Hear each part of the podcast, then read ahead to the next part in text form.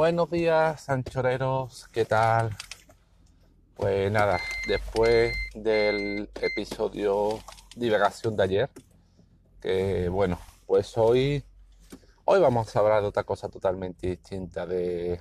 No, no de veronos, de ver la sorpresa.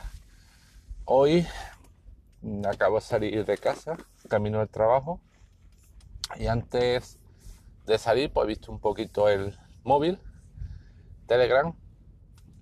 Sí, ya sé que hay gente que dice que para estar desconectado no es bueno mirar el móvil nada más levantarse, que lo suyo es darse una pausa, pero bueno, yo siempre miro el móvil.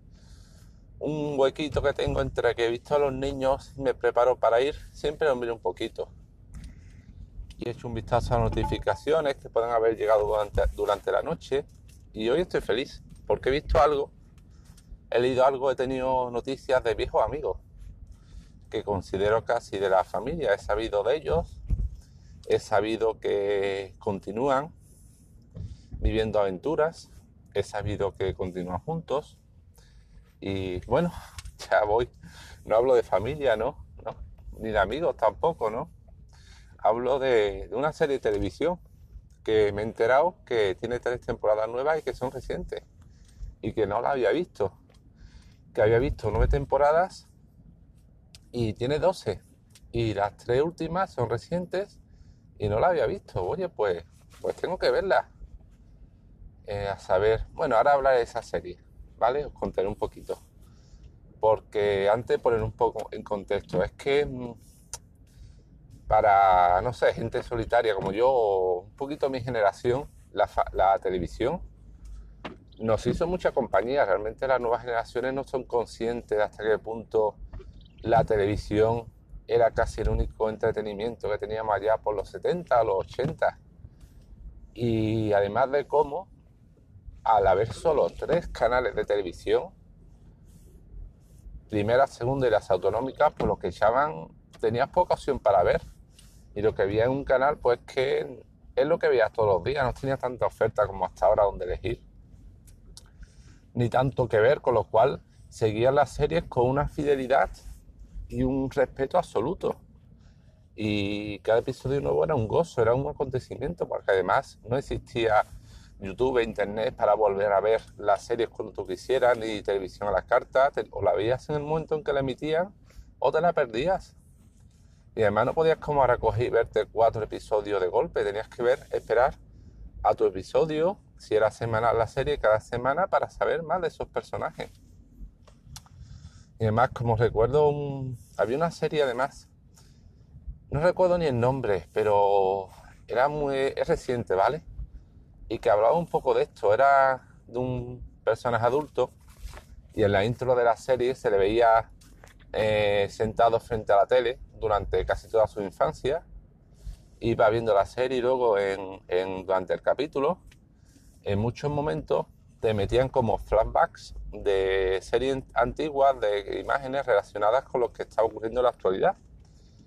Y venía como a decir que para ese niño que creció con la tele, pues mm, la tele fue su mundo.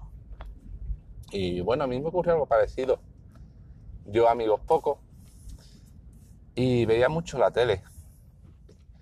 Y como le dije a Teresa Honky Mix en un comentario que le hice un episodio de, de Anchor de su estación, eh, cuando has visto tantos años una serie, sobre todo series larguísimas, los pone dos ejemplos, tres con el que quiero comentar, pero antes hablaré de otras dos series. Cuando la has visto tantos años, pues se convierten de la familia. Los protagonistas se vuelven casi con parte tuya, lo sientes, te ríes, te alegras por ello y, parece que son alguien más que están ahí en una foto familiar y oye. Y no, lo sé, lo, lo dicho, le guarda muchísimo cariño. Hay dos series, bueno, tres con las que comentaré, pero por ejemplo, una de ellas, esta es más reciente, ¿vale? No es tan antigua, pero The Office es una serie británica de la BBC sobre una oficina es muy cortita, solo dos temporadas. Las series británicas suelen serlo. Y posterior, que era muy buena. Y posteriormente hicieron un remake americano con un cómico americano bastante conocido, no recuerdo el nombre ahora mismo, pero bueno, que era bastante buena. Se alargó durante, durante 10 temporadas, era cómica. La original inglesa era más, tenía más drama. Bueno, la, la americana era humor, pero humor negro, ¿vale? Humor de este que dice, joder, qué mal lo pasan los protas, cómo te ríes de ellos, qué desgraciados son, qué imbéciles son, qué cosas le ocurren por ser tan estúpidos, pero a la vez, en esa serie de más de Office, la americana es más, también en la inglesa, pero en la Office lo viví más. Había una pareja, bueno, spoiler, al final son parejas, pero es que se ve venir. Dos, personas que desde que comienza la serie dice, son entrañables, son tiernas, son simpáticas, él es buena gente, ella es preciosa y desde que lo ve, además ya no es preciosa el sentido de un último día buena, espectacular. No, no. Es como la que hablé en otro episodio de Socio Electrónico, fue un, un aire. Y desde que los vea al comienzo de la serie, dice, ellos están, están predestinados a estar juntos, lo están. Y durante los años, pues ve sus andanzas, a veces se alejan, a veces se acercan, eh, pero siempre está ahí en el fondo ese de estos dos están, tienen química, van a acabar juntos y al final, y al final lo están, lo acaban y cuando la acaban te da una alegría brutal. Y hay, hay un episodio dedicado a su boda y el episodio ese es magistral, es increíble. Vale, es una serie. Otra, por ejemplo, eh, esa serie ya cerró, ¿vale? Incluso la, la parte americana mmm, echaron cierre, cierre a la serie. Otra, por ejemplo, esta sí más antigua, esta es de mi época, Fraser. Fraser es un spin-off un variante de Cheers. Cheers era una, bueno, igual algunos no suena, una serie muy antigua. Yo llegué a ver el final, no lo vi entera, de un bar americano eh, y la andanza del dueño del bar, la chica que trabajaba en el bar y los contertulios, los típicos clientes que iban al bar. Había un cartero, había un oficinista y uno de los clientes era un psicólogo. Y ese psicólogo era muy bueno y posterior, porque además tenía una mujer que la mujer era odiosa, siempre hablaba mal de ella. Y de esa hicieron un spin-off con dedicado al psicólogo, a Fraser. Y esa serie, recuerdo que la echaban en la segunda cadena y duró por lo menos también muchas temporadas, dio 12, creo que fue la serie más longeva en la televisión americana, con más capítulos. Y la serie giraba en torno al psicólogo eh, su padre, porque vivía con su padre, su hermano y su asistenta, asistenta, la, la, chica que ayudaba a cuidar del padre, porque el padre estaba un poco impedido y tenía una, especie de interna. Y lo mismo, el hermano estaba enamorado de la asistenta, pero el hermano que estaba eh, divorciado, pero el hermano era súper tímido, era un psicólogo súper tímido, nunca se atrevía a decirle a ella nada y ella nunca se enteraba de que él estaba enamorada de ella. Y en todos los capítulos siempre había algún gasca, algún chistecillo de, uy, uy, eh, él siempre, como lo recuerdo, él siempre decía algo, alguna frase de ella decía algo, pues no sé qué, y él le miraba con cara de oveju, corderito degollado diciendo, oh, no sé qué, y luego decía, ¿qué? ¿Qué dice? Y él, no, no, no, no pasa nada, no pasa nada. Buenísimo. Y llega un momento en que lo siento, voy a hacer spoilers. Si veis esa serie, cortad. Si no queréis spoilers, cortad, pero tengo que comentarlo, por favor. Había un momento en que sí, en que ya al final de la serie se declaraba ella y acababan juntos, pero ella empezaba a coger peso. Se cogía peso, engordaba, se ponía tremenda. Y era muy gracioso porque todo el mundo le decía fresear a su hermano, pero no ves que ella está engordando. Pero no ves que está tiene algún problema psicológico de ansiedad y lo arregla con la comida, ¿no ves que hay algo raro? Y él seguía tan enamorado de ella que no lo veía. Le parecía tan perfecta que aunque hubiera cogido el peso y estuviera... No hablo de coger peso normal con la edad, sino comer peso por comer compulsivamente. Y él seguía tan enamorado de ella que decía, no, no, da igual, sigue preciosa, sigue igual, la sigo queriendo, está bien.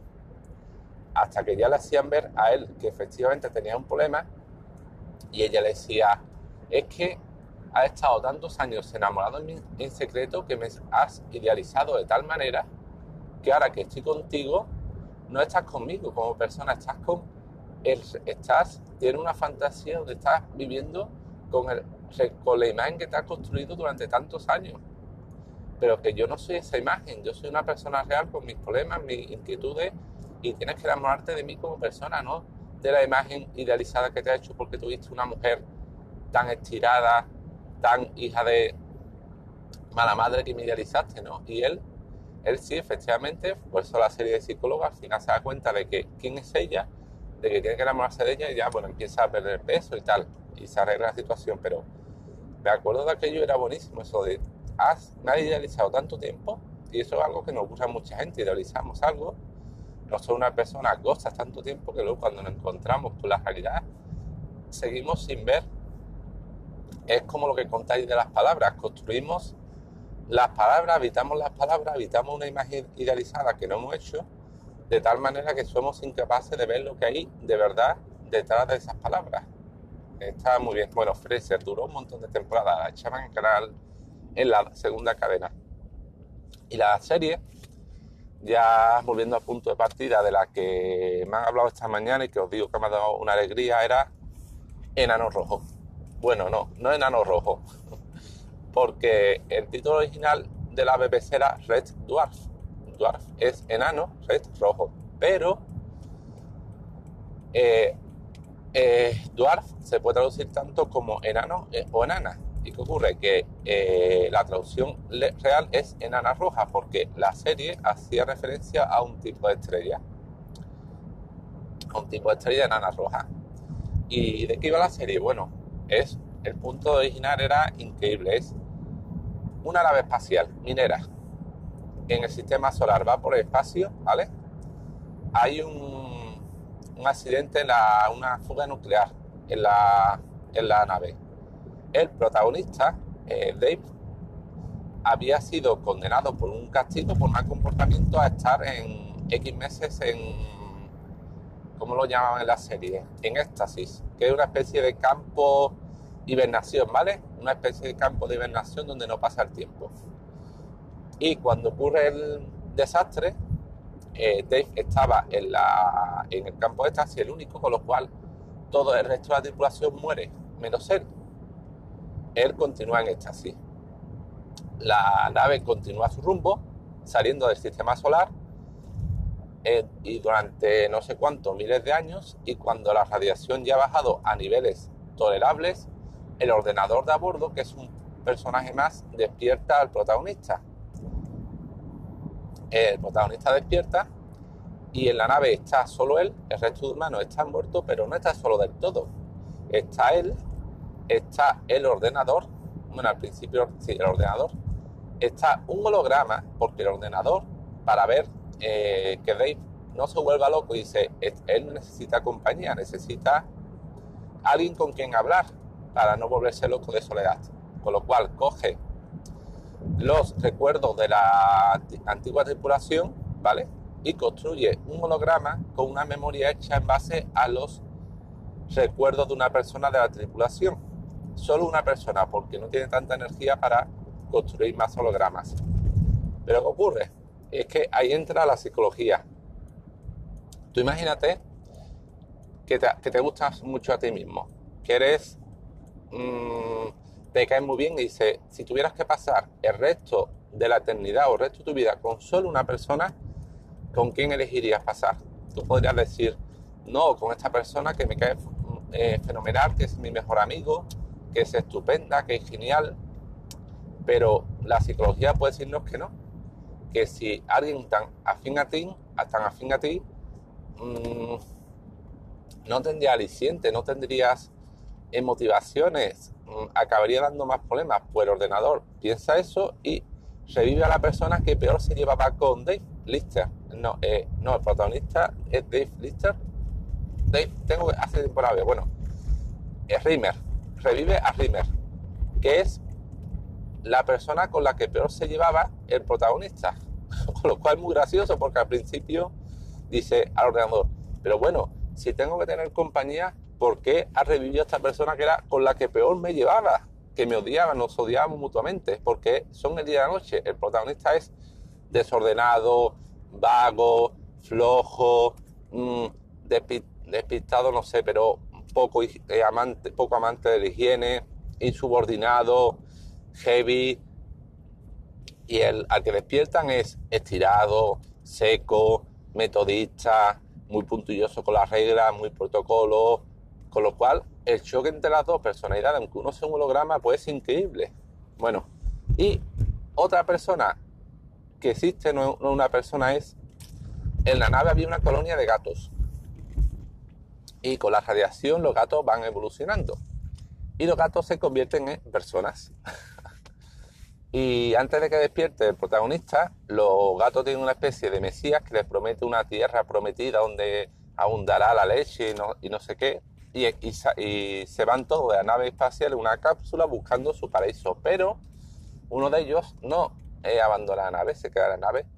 Es un actor negro que interpreta a un gato evolucionado en humano y que se nota que gato por los colmillos, por la cara, hace una, especie de maquillaje gatuno, por el vestuario, es muy presumido y siempre va con los modelitos de fantasía, tiene un armario enorme de trajes, porque es muy presumido, en fin, es buenísimo.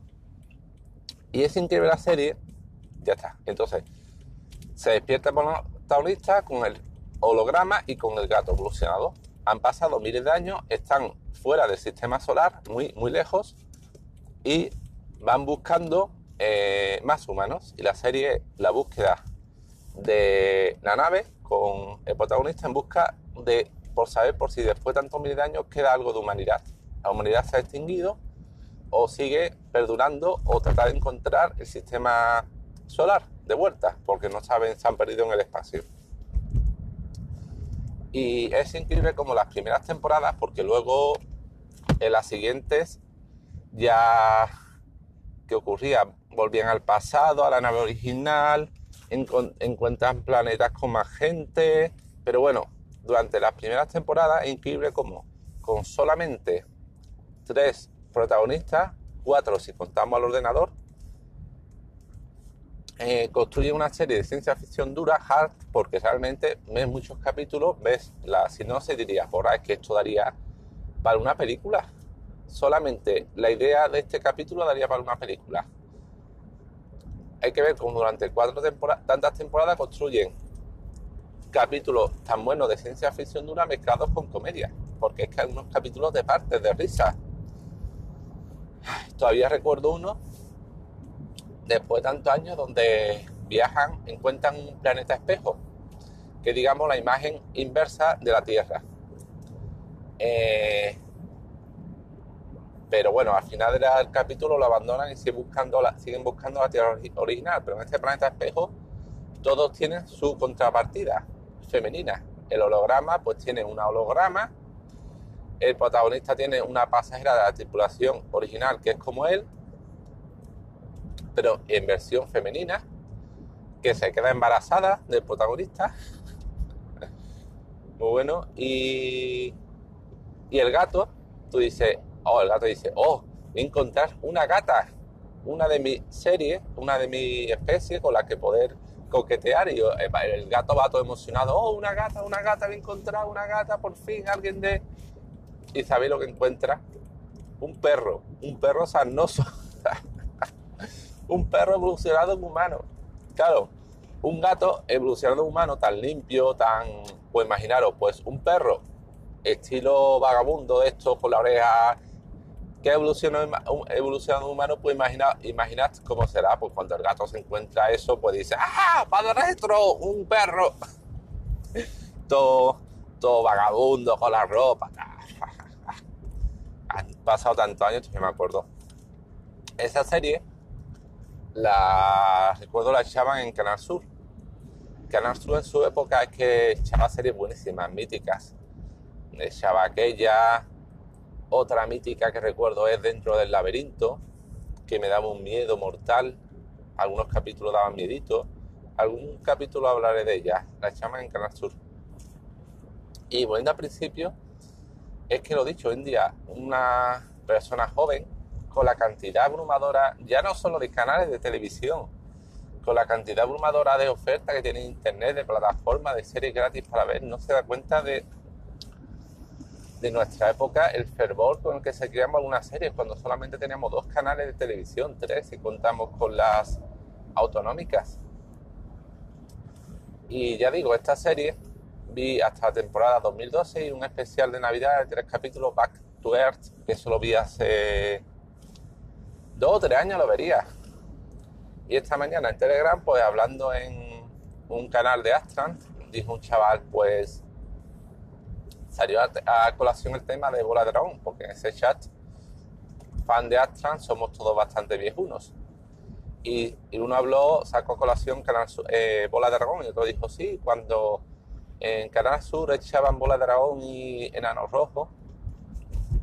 Yo dije, hostia, Enano Rojo, qué serie tan buena, qué recuerdo. Y el chaval dijo, ah, sí, sí, pues además llevan 17 temporadas hasta el 2017. Yo, ¿cómo?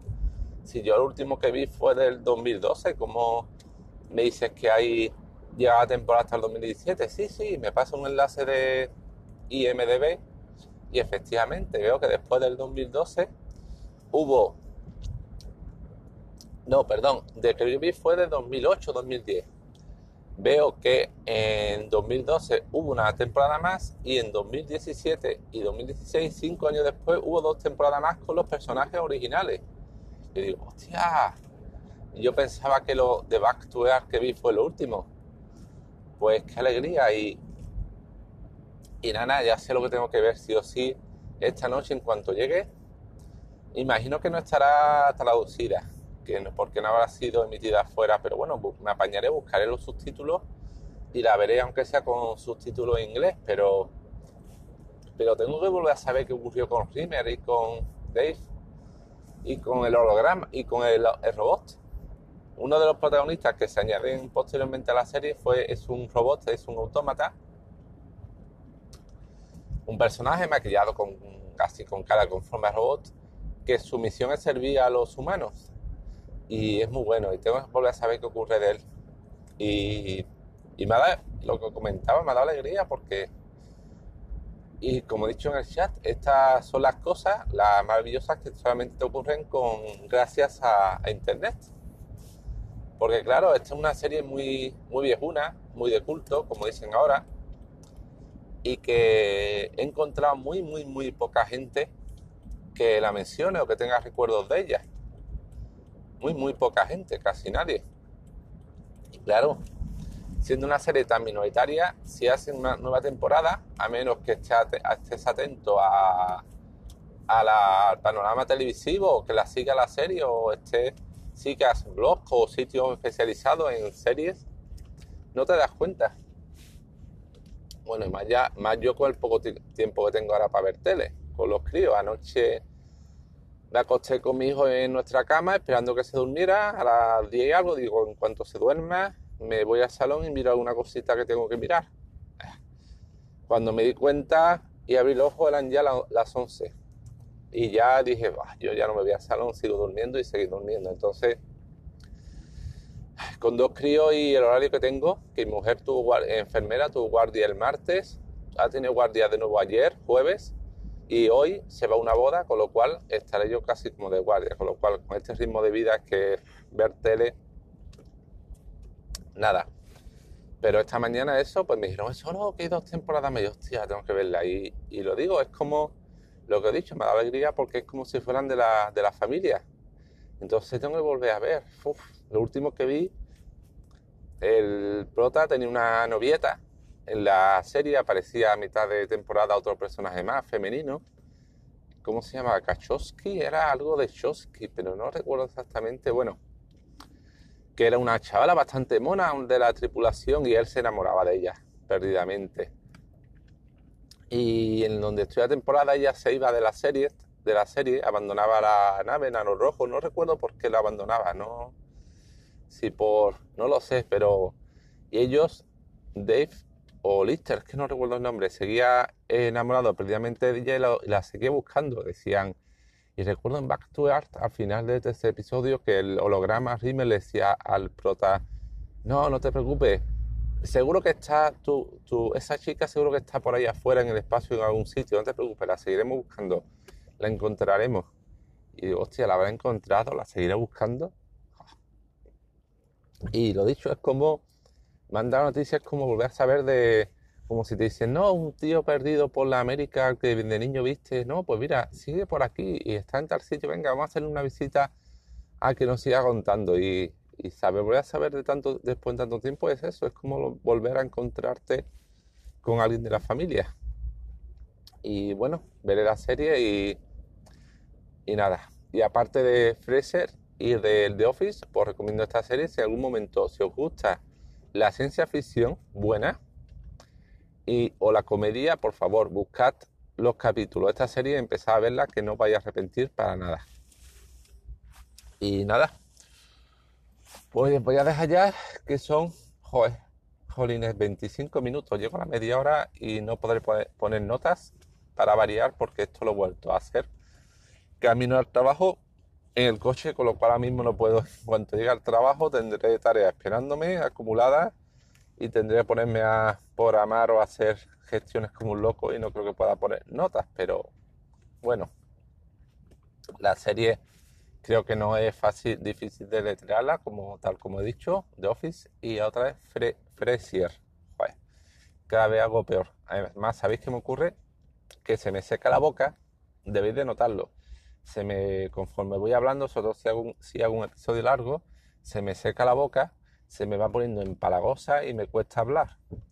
Tengo que meterme en el coche una botellita de agua para cuando hago un episodio, conforme voy hablando, ir bebiendo un poquito de agua y que llegue, no ocurra como ahora que es que me noto la boca tela de pastosa. Y nada, lo dicho, muchas gracias de verdad a todos los que estáis ahí, los que estáis al otro lado, por escucharme, por compartir los recuerdos de este friki informático viejuno tan carrosa. Ah, y bueno, ya he dicho varias veces, si alguno de los que me escucháis soy de Anchor y algún momento queréis grabar un episodio conjunto, avisadme, como hizo Vivian. Gracias, Vivian. Y Nacho, si me escuchas, venga, que te estoy esperando, Jorine, que tengo un montón de ganas de hablar contigo y publicarlo y todavía estoy esperando que me avises cuando tengas un huequito. No te olvides, por favor. Venga, hasta luego a todos. Chao, chao.